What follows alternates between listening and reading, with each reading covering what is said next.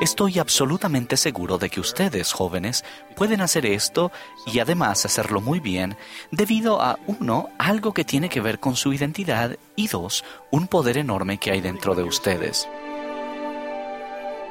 Bienvenidos a este episodio del podcast de la Conferencia General. Hoy escucharemos el discurso del hermano Ahmed S. Corbett. Ustedes pueden recoger a Israel. Hace casi tres años, el presidente Russell M. Nelson invitó a todos los jóvenes de la Iglesia de Jesucristo de los Santos de los Últimos Días a alistarse en el Batallón de Jóvenes del Señor para ayudar a recoger a Israel a ambos lados del velo. Dijo también, ese recogimiento es lo más importante que se está llevando a cabo hoy en la tierra. Estoy absolutamente seguro de que ustedes, jóvenes, pueden hacer esto y además hacerlo muy bien debido a, uno, algo que tiene que ver con su identidad y dos, un poder enorme que hay dentro de ustedes. Hace 41 años, dos misioneros de nuestra iglesia sintieron que fueron guiados hasta una casa en Nueva Jersey, Estados Unidos. Con el tiempo, de manera milagrosa, ambos padres y sus diez hijos fueron bautizados. En la palabra del profeta, dejaron que Dios prevaleciera en su vida. Debería decir en nuestra vida, porque yo era el tercer hijo. Tenía 17 años cuando decidí hacer un convenio permanente de seguir a Jesucristo. Pero adivinen qué más decidí. Decidí que no serviría en una misión de tiempo completo. Eso ya era demasiado. No podían esperar que lo hiciera, ¿verdad? Yo era un nuevo miembro de la iglesia y no tenía dinero. Además, aunque acababa de graduarme en la escuela secundaria más dura en el sector oeste de Filadelfia y había afrontado algunos desafíos aterradores, en secreto me horrorizaba la idea de irme de casa durante dos años enteros. Sin embargo, acababa de aprender que toda la humanidad y yo habíamos vivido con nuestro Padre Celestial como sus hijos e hijas, procreados como espíritus antes de nuestro nacimiento. Otras personas necesitaban saber como yo sabía que Él anhelaba que todos sus hijos disfrutaran de la vida eterna con Él. Así que antes de que alguien estuviera en la tierra, Él presentó a todos su plan perfecto de salvación y felicidad con Jesucristo como nuestro Salvador. De manera trágica, Satanás se opuso al plan de Dios. Según el libro de Apocalipsis, hubo una gran batalla en el cielo. Con astucia, Satanás engañó a un tercio de los hijos del Padre Celestial para que lo dejaran prevalecer a él en lugar de a Dios. Pero a ustedes no. El apóstol Juan vio que ustedes vencieron a Satanás por medio de la palabra de su testimonio. Conocer mi verdadera identidad con la ayuda de mi bendición patriarcal me dio el valor y la fe para aceptar la invitación del presidente Spencer W. Kimball de recoger a Israel. Lo mismo les sucederá a ustedes, queridos amigos. Saber que antes vencieron a Satanás por medio de la palabra de su testimonio los ayudará a amar, compartir e invitar ahora y siempre. Invitar a los demás a venir y ver, venir y ayudar, y venir y pertenecer, ya que esa misma guerra por las almas de los hijos de Dios sigue en la actualidad. ¿Y qué me dicen del enorme poder que hay dentro de ustedes? Piensen en esto. Ustedes se regocijaron por venir a un mundo caído donde todos enfrentarían la muerte física y espiritual. Nunca seríamos capaces de superar ninguna de ellas por nosotros mismos y además no solo sufriríamos por nuestros propios pecados, sino también por los pecados de los demás. La humanidad experimentaría prácticamente todo tipo imaginable de ruptura y desilusión, todo ello sumado a un velo de olvido sobre nuestra mente y al peor enemigo del mundo que continuaría atacándonos y tentándonos. Toda esperanza de volver resucitados y limpios a la santa presencia de Dios dependía enteramente de que un ser cumpliera su promesa. ¿Qué les dio la fuerza a ustedes para seguir adelante? El presidente Henry B. Eyring enseñó, se requirió fe en Jesucristo para sostener el plan de felicidad y el lugar que Jesucristo ocuparía en el plan cuando sabían tan poco sobre las dificultades que afrontarían en la mortalidad. Cuando Cristo prometió que vendría a la vida terrenal y que daría su vida para recogernos y salvarnos, ustedes no se limitaron a creer en Él. Ustedes, nobles espíritus, tenían una fe tan sumamente grande que consideraron su promesa como algo seguro.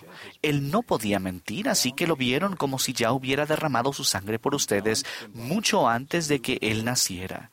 En las palabras simbólicas de Juan, Ustedes vencieron a Satanás por medio de la sangre del Cordero. El presidente Dallin H. Oaks enseñó que en ese mundo ustedes vieron el fin desde el principio. Supongamos que un día, antes de ir a la escuela, uno de sus padres les promete de verdad que podrán comer su comida favorita cuando regresen a casa.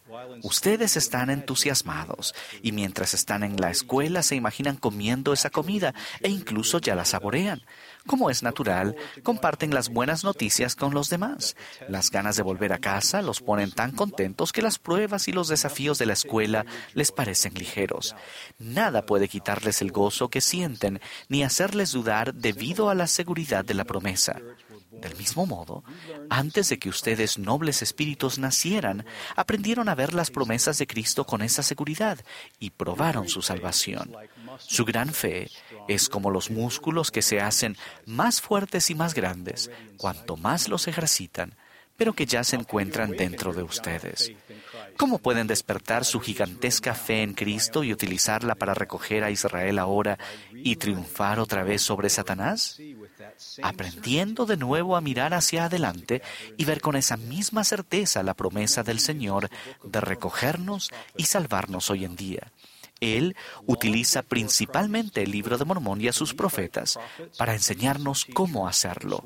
Mucho antes de Cristo, los profetas y los sacerdotes y los maestros nefitas persuadieron al pueblo a mirar adelante hacia el Mesías y a creer en su venida como si ya se hubiese verificado. El profeta Abinadí enseñó, ahora bien, si Cristo no hubiese venido al mundo, hablando de cosas futuras como si ya hubiesen acontecido, no habría habido redención. Al igual que Alma, Abinadí miró hacia adelante con el ojo de la fe y vio la promesa segura de salvación de Dios como si ya se hubiera cumplido. Ellos vencieron a Satanás por medio de la sangre del Cordero y de la palabra de su testimonio mucho antes de que Cristo naciera, al igual que lo hicieron ustedes. El Señor les dio poder para invitar a Israel y recogerlo, y hará lo mismo por ustedes conforme miren hacia adelante con fe, vean a Israel recogido, tanto a nivel mundial como en sus propios hogares, e inviten a todas las personas. Cientos de misioneros edificaron sobre los cimientos de su poderosa fe preterrenal en Cristo al visualizar vestidos con la ropa del bautismo y del templo a los que contactaron o a los que enseñaron. En un discurso titulado Comenzar con el fin en mente, el presidente Nelson compartió un ejemplo personal de cómo hacer eso e instruyó a los líderes de misión que enseñaran a nuestros misioneros a hacer lo mismo.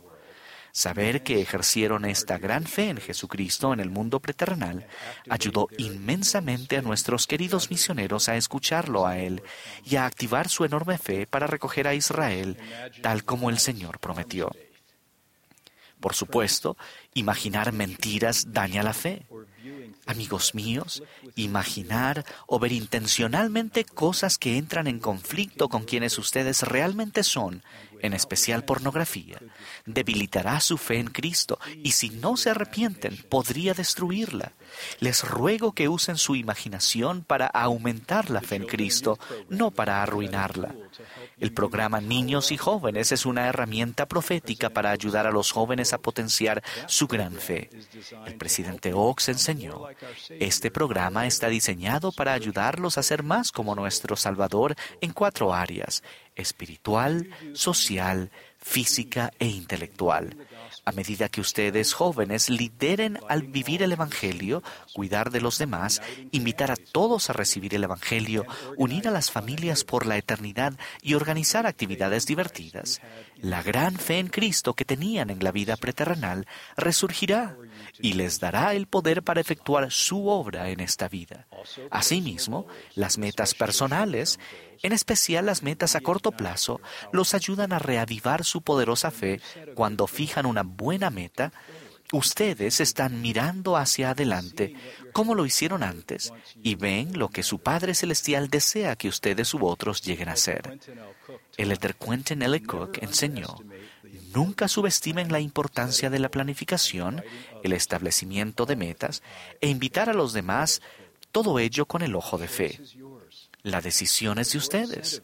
El Señor dijo sobre ustedes, el poder de elegir está en ellos. El elder Neil L. Anderson explicó, la fe de ustedes no aumentará por casualidad, sino por elección. Y añadió, todas las preguntas sinceras que pudieran tener se resolverán con paciencia y con el ojo de la fe. Testifico que su verdadera identidad y segundo, el enorme poder de la fe en Cristo que tienen dentro de ustedes les permitirán ayudar a preparar el mundo para el regreso del Salvador, invitando a todos a venir a Cristo y a recibir las bendiciones de su expiación. Es mi ruego que todos compartamos el gozo de esta promesa segura del libro de Mormón. Los justos que escuchan las palabras de los profetas y esperan con firmeza en Cristo, a pesar de todas las persecuciones, no perecerán, mas Cristo los sanará y tendrán paz con Él. En el nombre de Jesucristo. Amén.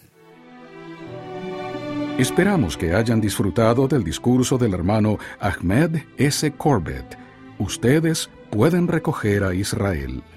De la sesión del sacerdocio de la Conferencia General Anual número 191 de la Iglesia de Jesucristo de los Santos de los Últimos Días en abril de 2021. Gracias por escucharnos. Pueden acceder a este podcast en su dispositivo de altavoz inteligente usando sus cuentas vinculadas de iTunes, Amazon Music, Google Play o Spotify.